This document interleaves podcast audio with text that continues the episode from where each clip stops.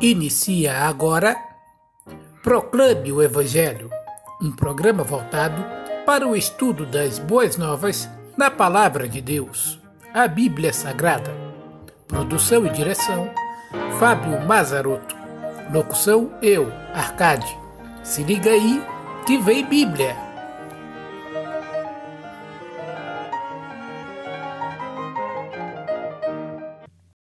Olá, é muito bom ter você comigo nesse princípio do programa Proclame o Evangelho. Ah, o estudo bíblico que vai de Gênesis a Atos dos Apóstolos, da criação até Cristo. E nós estamos estudando aqui o livro de Êxodo. Nós vimos que Deus preservou a vida de Moisés, que foi criado por sua mãe e depois adotado pela filha de Faraó. Foi criado dentro dos palácios para ser um príncipe, um governante do Egito, mas aos 40 anos Segundo o livro de Atos, ele foi ver os seus irmãos, os israelitas, que eram maltratados. E vendo isto, ele acabou matando um egípcio que maltratava os israelitas. Por causa disso, no dia seguinte, ele tentou interferir na vida de, dos israelitas que estavam brigando, e eles disseram: Você vai fazer conosco aquele que fez aquilo que fez com o egípcio, enterrando-o na areia? Sabendo disto, ele fugiu porque sabia que certamente Faraó viria e iria matá-lo. Ele fugiu, foi até o deserto, na terra de Midian, onde encontrou ali um grupo de moças que eram maltratadas por outros pastores, moças que eram pastores, filha de Reuel, ou Jetro, o sacerdote de Midian. Ele as defendeu, deu de beber ao rebanho delas, e por causa disso, Jetro mandou chamá-lo, e ele então se casou com a sua filha mais velha chamada Zípora. E por 40 anos ele pastoreou o rebanho do seu sogro no deserto. Ele tinha 80 anos quando ele viu uma sarça ardente, um arbusto que pegava fogo e não se consumia. Ele foi até o alto do monte onde havia esse arbusto e Deus falou com ele por meio do arbusto. De dentro do arbusto, Deus fez com que Moisés ouvisse a sua mensagem, que ele seria enviado para resgatar a nação de Israel. Ele inventou diversas desculpas, mas não teve jeito.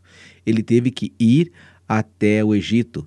E quando chegou lá, o povo reconheceu de Israel que ele era enviado por Deus. Ele foi até Faraó. Faraó não deixou o povo ir, oprimiu ainda mais a nação de Israel. Por causa disso, Deus mandou ele de novo com seu irmão Arão diante de Faraó, onde lançaram a sua vara, o seu cajado de pastor, e se transformou numa serpente. Mas os magos do Egito e os seus encantadores fizeram o mesmo com as suas varas. A vara de Moisés comeu, engoliu essas varas dos encantadores do Egito, mesmo assim o faraó não deixou ir. Vemos aí dois milagres: um milagre pela parte de Deus, Moisés e Arão, e um milagre pela parte de Satanás, que estava por detrás de Faraó. Ele consegue imitar os milagres de Deus. Na sequência, nós vimos que Deus então manda as dez pragas do Egito para que Faraó liberte a nação de Israel. A primeira praga, Moisés tocou com a sua vara o seu cajado nas águas do rio Nilo e ele se transformou em sangue. E os magos e encantadores do Egito fizeram a mesma coisa. Na sequência, nós vimos que Deus fez com que uh, fosse multiplicado o número de rãs no Egito, a segunda praga, um mensageiro né, de um deus. Lembrando que o Nilo também era um deus para os egípcios, todas as pragas atingem os deuses do Egito as pessoas, ou melhor, as coisas que os egípcios adoravam como deuses. E houve rã por toda a terra do Egito, os magos encantadores do faraó fizeram a mesma coisa, mas não conseguiram, não conseguiram desfazer aquilo que Moisés e Arão tiveram feito, tinham feito. Deus então ouviu a oração de Moisés e fez com que as rãs morressem e se juntaram montões no Egito ao ponto de feder. Nós aprendemos com isso que não é necessário que as coisas fedam na nossa vida para que a gente ouça a Deus, para que a gente creia em Deus. Na sequência, nós vimos que Deus mandou a praga dos piolhos. Isso atingia todo o Egito, inclusive a nação de Israel. E uh, os magos e encantadores do Egito não conseguiram fazer a mesma coisa ao ponto de dizer para Faraó que ali havia o dedo de Deus. De certa forma, confessando a quem eles serviam que não era o Deus verdadeiro, o Deus da Bíblia, o Deus de Israel, o Deus todo-poderoso, o Deus criador de todas as coisas. Ele ainda assim não deixou o povo ir. E agora Deus passou a fazer distinção entre a nação de Israel, que estava na terra de Gozen, e o restante do Egito. E a quarta praga foi a praga das moscas. Todo o Egito foi atacado por enxames de moscas, mas na terra de Gozen não havia uma mosca sequer. Depois, Deus enviou a praga da peste sobre os animais.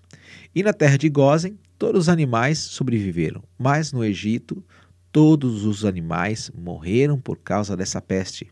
Ainda assim, Faraó endureceu o coração e não deixou a nação de Israel partir. Depois, Deus feriu o próprio Faraó, que era o grande Deus do Egito, né, o filho do Deus Ra, com feridas, com úlceras, bem como todo o povo, e mesmo assim Faraó não deixou o povo ir. Depois Deus mandou a praga das saraivas de pedras, matando as plantas, todas as plantas que haviam, e muitos egípcios no campo, mas na terra de Gozen não havia problema nenhum. Inclusive, animais que estavam sendo recompostos, possivelmente comprados ou tomados dos escravos israelenses, morreram também né, nesta praga, ok? E para arrematar, para não sobrar nada, para liquidar, Deus manda então ali, na oitava praga, a praga dos gafanhotos, que elimina qualquer vestígio de verde que havia na terra, o que havia sobrado da safra, possivelmente com a chuva de pedra. Os gafanhotos consomem tudo. O Egito está um caos, uma calamidade pública. Por que isso? Simplesmente porque Faraó se recusou a ouvir a voz de Deus, a crer em Deus e deixar a nação de Israel partir, libertar aquele povo da escravidão. Em nono Nona praga, Deus mandou o trevas densas por três dias sobre a terra do Egito, ao ponto deles não enxergarem um palmo na frente do nariz, e diz que eles podiam apalpar a escuridão, de tão densa que ela era. Já na terra de Gozen, não havia nenhum sinal disso. Ou seja, naqueles que criam, luz, naqueles que não criam, trevas.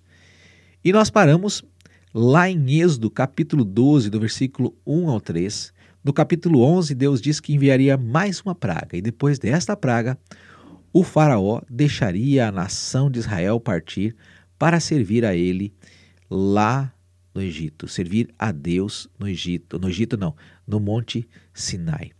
Êxodo capítulo 12, versículo 1 ao versículo 3. O Senhor falou a Moisés e Arão na terra do Egito: Este mês será para vós o primeiro dos meses, será o primeiro mês do ano. Dizei a toda a comunidade de Israel no décimo dia deste mês. Cada um tomará para si um cordeiro, conforme a família dos pais, um cordeiro para cada família. Pois bem, o que Deus está fazendo aqui? Deus vai instituir a partir daqui o ano judaico. Deus vai libertar esse povo e vai dar a eles aqui o primeiro dia do mês. E ele vai e ele diz ali ainda que no primeiro dia do mês, né, eles deveriam uh, cada um para si, tomar um cordeiro que ficaria em cada casa para que eles pudessem então cuidar, examinar esse cordeirinho para ver se ele tinha defeitos, se ele era perfeito, certo? E o que, que eles vão fazer com esse cordeirinho? Verso 5. O animal será um macho de um ano sem defeito. Podereis tomar um cordeiro ou um cabrito. Importante, não podia ter defeito, por isso eles iriam ficar observando esse animal por, um, por alguns dias. Lembra dos cordeiros que já haviam morrido, representando e apontando para o Salvador da nação de Israel? Esse cordeiro, de certa forma, faria, teria o mesmo papel. Versos 6 e 8 do capítulo 12 de Êxodo. E o guardareis até o décimo quarto dia deste mês. Então, reunida toda a comunidade de Israel, o matará ao entardecer. Depois pegarão um pouco do sangue e colocarão nos batentes e na viga da porta nas casas em que tomarem refeição. E naquela noite comerão a carne assada no fogo, com pães sem fermento. Sim, a comerão com ervas amargas. Olha só o que eles deveriam fazer nesse dia. No 14 dia, no dia 14, eles iriam sacrificar esse cordeiro e pegar o sangue e passar nos umbrais da porta. Por que eles deveriam fazer isso? Veja só, né? porque Deus disse que ele, o que iria acontecer com relação a isso. Veja os versos 11 e 14 do capítulo 12 também. Ele diz assim: E vós comereis assim com os vossos cintos na cintura, vossos sapatos nos pés e vossos cajados na mão, e comereis às pressas. Esta é a Páscoa do Senhor. Olha só, essa festa aqui, no 14 dia do primeiro mês da nação de Israel, do ano judaico, é chamada do quê? De Páscoa. Páscoa significa passar por alto, passar por cima. Isso mesmo. A Páscoa judaica, eles comiam o quê? Um cordeiro e comiam o quê? Pão sem fermento e ervas amargas, salada amarga, para se lembrar da escravidão. Com a mochila preparada, com as roupas preparadas, com tudo preparado para partir. O sangue nos umbrais da porta tinha como objetivo uh, proteger as pessoas que estavam ali dentro da casa, em especial os primogênitos, porque essa é a praga dos primogênitos que deu origem à Páscoa, que significa passar por alto. Veja aí também no capítulo 12, o verso 21, o que iria acontecer nesse 14 dia à noite. Então Moisés chamou todos os anciãos de Israel e disse-lhes: Ide, escolhei os cordeiros segundo as vossas famílias e sacrificai a Páscoa, certo? No verso 22 ele vai dizer para passar o sangue nos umbrais da porta, né? Esse sangue tinha um objetivo, olha só, verso 22: Pegareis um ramo de isopo e bebereis do sangue que estiver na bacia, e marcareis com ele a viga da porta e os dois batentes. Mas nenhum de vós sairá da porta de casa até o amanhecer. Porque o Senhor passará para ferir de morte os egípcios quando vir o sangue da vinda da porta e nos batentes, e seguirá adiante e não deixará o destruidor entrar em vossas casas para os ferir. Eles deveriam sacrificar o cordeirinho ao 14 dia e passar sangue nos cantos da porta, nos umbrais da porta, em cima, nos dois lados, né, como um sinal de que esta casa ali as pessoas tinham crido em Deus e estavam fazendo aquilo que Deus tinha feito. Eles deveriam comer todo aquele cordeiro, não poderia sobrar nada. Um detalhe: mas se uma pessoa resolvesse não passar o sangue nos umbrais da porta e colocar ali cartazes dizendo: Olha, eu sou uma pessoa boa, eu nunca matei, eu nunca roubei, né, eu procurei obedecer a Deus, eu procurei né, fazer aquilo que Deus pede, certo? Será que se o anjo da morte passasse por cima da casa, haveria morte dentro da casa? O primogênito da família morreria que estaria dentro da casa? Sim ou não? O que é que Deus ordenou que fizesse? Que eles passassem o quê? Sangue nos umbrais da porta. Haveria morte. Mas se além de passar o sangue, ainda colocassem dizeres, né, como eu nunca bebi, eu nunca matei, eu nunca fumei, né, eu fiz as coisas certas, né, eu sempre ajudei os outros, é, será que essas, é, o anjo mataria ou não quem estaria dentro da casa? Essa fica uma grande dúvida. Né? Muitas pessoas pensam, poxa, é, fez o que Deus mandou. É, mas foi além do que Deus mandou. Ou seja, não confiou em Deus. Deus disse que era simplesmente para passar o sangue nas nos umbrais da porta. Se você precisa dizer para Deus o que você é, o que você fez ou deixou de fazer, é porque você não confia em Deus. Haveria morte também dentro da casa. Deus pediu só sangue é do jeito de Deus, da maneira de Deus. Assim o povo seria liberto do Egito, como Deus havia protegido aqueles que estavam dentro da arca de Noé. Deus protegeria aqueles que estariam dentro da casa com os sangues no umbrais da porta todos os primogênitos da nação de Israel que estariam dentro da casa estariam protegidos. E até mesmo de egípcios, se assim o fizessem e crescem, como alguns povos que não eram israelitas fizeram e creram e seguiram a nação de Israel depois e mais tarde acabaram dando um problema ali. Olha o verso 28. E os israelitas saíram e fizeram conforme o Senhor havia ordenado a Moisés e a Araão. Eles ouviram tudo aquilo e obedeceram então ao Senhor. Sacrificaram o cordeiro, passaram o sangue nos umbrais da porta, e então, na meia-noite daquele dia, o anjo da morte passaria e mataria os primogênitos das casas onde não houvesse sangue no umbrais, nos umbrais das portas. Gênesis capítulo 12, o verso 29 ao verso 32. Olha só. E aconteceu que à meia-noite o Senhor feriu de morte todos os primogênitos da terra do Egito, desde o primogênito faraó, herdeiro do trono, até o primogênito prisioneiro que estava no cárcere, e todos os primogênitos dos animais. O faraó levantou-se de noite, ele, todos os seus subordinados e todos os egípcios, e houve muito choro no Egito, pois não havia casa em que não houvesse um morto. Então de noite o faraó chamou Moisés e Arão e disse: Levantai-vos, saí do meio do meu povo, vós os israelitas, e ide e cultuar, a cultuar o Senhor, como pedistes. Levai também convosco os vossos rebanhos e o vosso gado, como dissestes. Ide e abençoai a mim também. Veja só, amigo ouvinte, o que acontece aqui na décima praga, o filho primogênito, o herdeiro do rei do Egito, morre também. Como de todas as famílias dos egípcios, até mesmo da quem estava no cárcere, dos animais, havia choro, pranto, dor por toda a terra do Egito. Simplesmente por quê? Porque não creram em Deus, não confiaram em Deus e porque o Faraó se recusou a deixar o povo de Israel sair do Egito como Deus havia ordenado. Você não pode ir contra Deus. Deus avisa, Deus deixou claro, foram dez avisos antes desses. Melhor, né? Uma vez. Dez não, né? Foram onze avisos. Essa é a décima segunda vez que Deus diz para Faraó deixar o povo de Israel ir.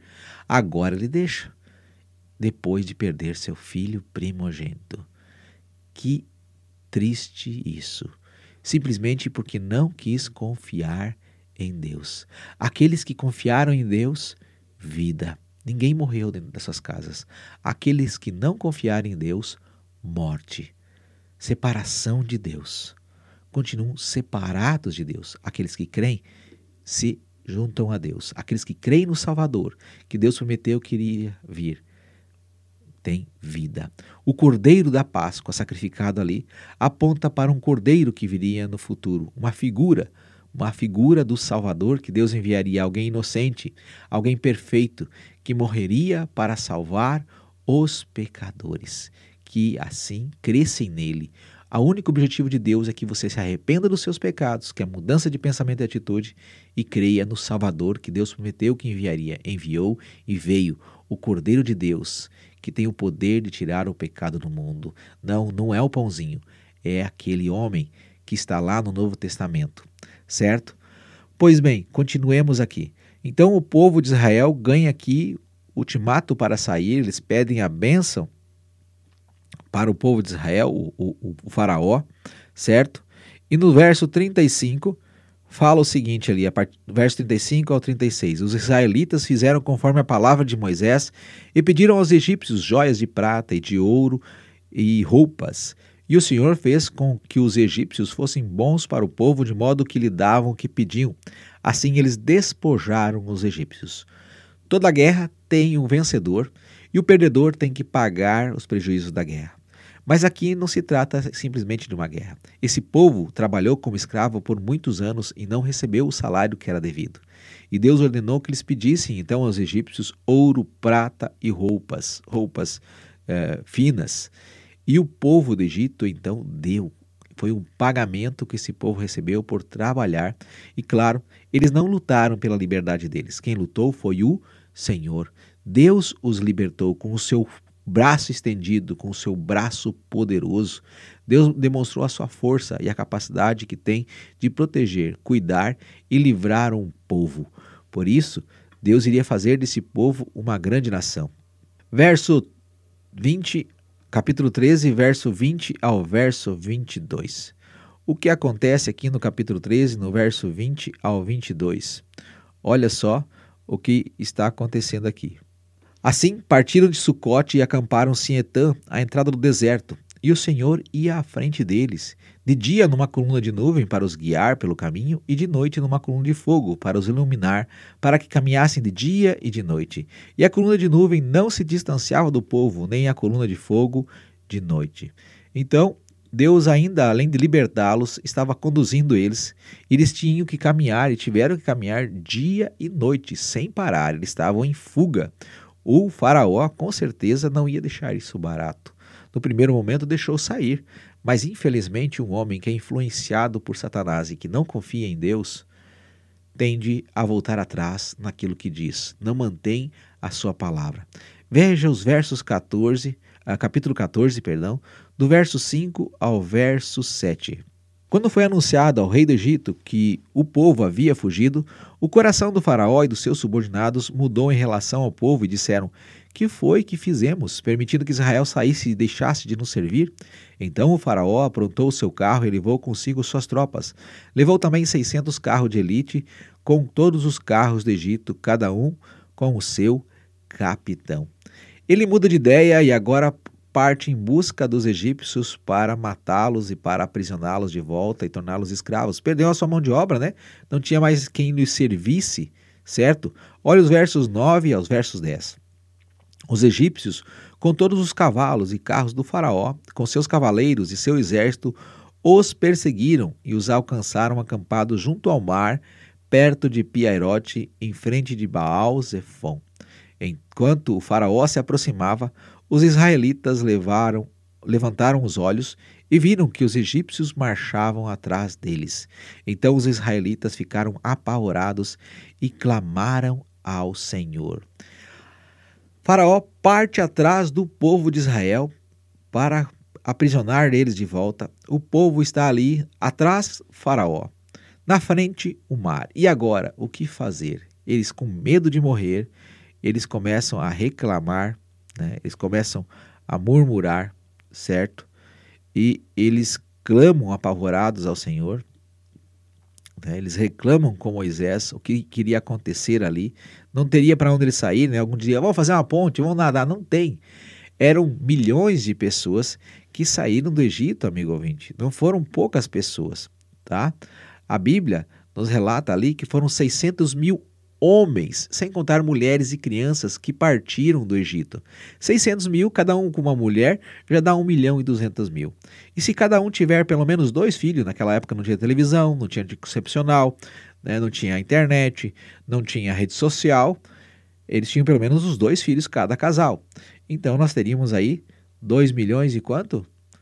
1 milhão e 200, 2 milhões e 400 pessoas saindo ao mesmo tempo do Egito. É muita gente. É muita gente mesmo. É praticamente o tamanho da grande Porto Alegre. Se eu não estou enganado, talvez é um pouquinho mais. Mas é muita gente saindo ao mesmo tempo. Né? É muito trabalhador que trabalhava de graça saindo. É muita gente mesmo. Não tem como atravessar por uma ponte ou a nada. Tem crianças, tem animais.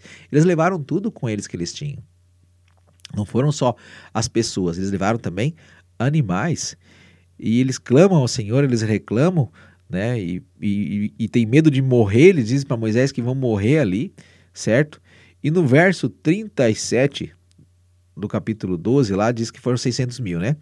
Agora no capítulo 14, do verso 9 ao verso 10, diz o seguinte: Os egípcios, com todos os carros e cavalos do Faraó, com seus cavaleiros e seu exército, os perseguiram e os alcançaram acampados ao junto do mar de Piairote. Certo? Foi o que nós vimos ali. E agora, o que será que vai acontecer com esse povo que está ali? Deus permitirá que eles irão morrer ou não irão morrer? O que irá acontecer com aquele povo acampado à beira do mar ali, do mar vermelho, certo? Olha o capítulo 14, o verso 9 ao verso 10, nós já lemos né? era um braço ali do Mar Vermelho, versos 11 ao verso 14. E disseram a Moisés: Foi por falta de sepultura no Egito que nos tiraste de lá para morrermos nesse deserto? O que fizeste conosco, tirando-nos do Egito? Por acaso não foi isto que te dissemos no Egito? Deixa-nos servir os egípcios, pois teria sido melhor servir os egípcios do que morrer no deserto. Moisés, porém, disse ao povo: Não temais, acalmai-vos e vedes o livramento que o Senhor vos trará hoje porque nunca mais vereis os egípcios que hoje vedes. O Senhor guerreará por vós, por isso acalmai-vos. Outras versões dizem: aquetai-vos, fiquem quietos, calem a boca, se acalmem. Deus não fez todas aquelas pragas para nos libertar. Vocês acham que Deus vai deixar nós morrer agora aqui na frente desse mar? Confie no Senhor. O Senhor vai nos livrar desse exército de egípcios. Moisés não sabia o que iria acontecer na sequência e olhe os versos 15 aos versos 16. Então o Senhor disse a Moisés: Por que clamas a mim? Ordenas aos israelitas que marchem. E tu, ergue e estende a tua mão com a vara sobre o mar e abre-o para que os israelitas passem pelo meio do mar em terra seca. Isto mesmo, em terra seca. Não havia outra saída para o povo de Israel. À frente, o mar, atrás, os egípcios. A única coisa que eles poderiam fazer era clamar ao Senhor. Talvez você esteja numa situação semelhante. É hora de confiar em Deus e clamar a Ele. Deus tem poder para salvar você, para lhe dar vida eterna, perdão dos seus pecados, não importa o pecado que você tenha cometido. Deus também quer cuidar de você, como está cuidando desse povo, como libertou esse povo e como está cuidando desse povo e irá cuidar dele. E nós iremos continuar vendo essa história aqui. Olha só os versos 17 ao verso 18. Deus continua falando a Moisés e diz assim: ó, Endurecerei o coração dos egípcios e que entrarão atrás deles, e serei glorificado por meio de Faraó e de todo o seu exército, com seus carros e cavaleiros. E os egípcios saberão que eu sou o Senhor quando me glorificar por meio do Faraó com seus carros e cavaleiros. Quantos caminhos Deus abriu no mar? Esta é a pergunta que fica, amigo ouvinte. A Bíblia fala que Deus abriu um único caminho no mar. Como existe uma única maneira de salvar a raça humana, é por meio daquele Salvador que Deus havia prometido. Como houve uma única arca, como uma, uma única porta para salvar aquele povo na época do dilúvio, agora um único caminho aberto pelo meio do Mar Vermelho. Um caminho que a Bíblia fala no verso 19 e 20 o seguinte: Então o anjo do Senhor né, o anjo de Deus, que adiante do exército de Israel, retirou-se e colocou-se atrás dele. A coluna de nuvem também se retirou de diante de, deles e ficou atrás, colocando-se entre as divisões egípcias e as divisões israelitas, de modo que havia luz para Israel e escuridão para os egípcios. Assim, durante toda a noite não se aproximaram um dos outros. Deus colocou uma barreira. Aquela nuvem virou escuridão para os egípcios e para os israelitas luz calor, né? aquela luz de noite, aquele fogo os aquecia, enquanto Deus abria o mar vermelho para que eles pudessem atravessar aquele mar a seco. Verso 21 ao verso 23. Então Moisés estendeu a mão sobre o mar, e com um forte vento do leste, o Senhor fez recuar o mar toda aquela noite, tornando o mar em terra seca. As águas se dividiram, e os israelitas entraram pelo meio do mar em terra seca, e as águas ficaram como um muro à direita e à esquerda. E os egípcios o perseguiram e entraram atrás deles até o meio do mar, com todos os cavalos, os carros e os cavaleiros de Faraó. Veja bem, amigo, Deus fez com que o mar secasse. Fala ali duas vezes: terra seca. Seca é seca, não é água na canela, como alguns querem dizer. Um muro de água à direita e um muro de água à esquerda. Na semana que vem, nós veremos o desfecho a respeito da travessia do Mar Vermelho. O povo de Israel conseguirá atravessar ou não? O que acontecerá aos exércitos de Faraó? Um forte abraço e até a semana que vem. Você acabou de ouvir Proclame o Evangelho proclamando as boas novas da Palavra de Deus. Este conteúdo também estará disponível em nosso canal do YouTube Proclame o Evangelho e no Spotify da Rádio Oeste Cristã e RWRCA, Rede de Web Rádios Cristãs Amigas. Inscreva-se e siga-nos nestas redes sociais, além do Facebook do Proclame o Evangelho, para ficar por dentro dos nossos conteúdos. Até o próximo programa.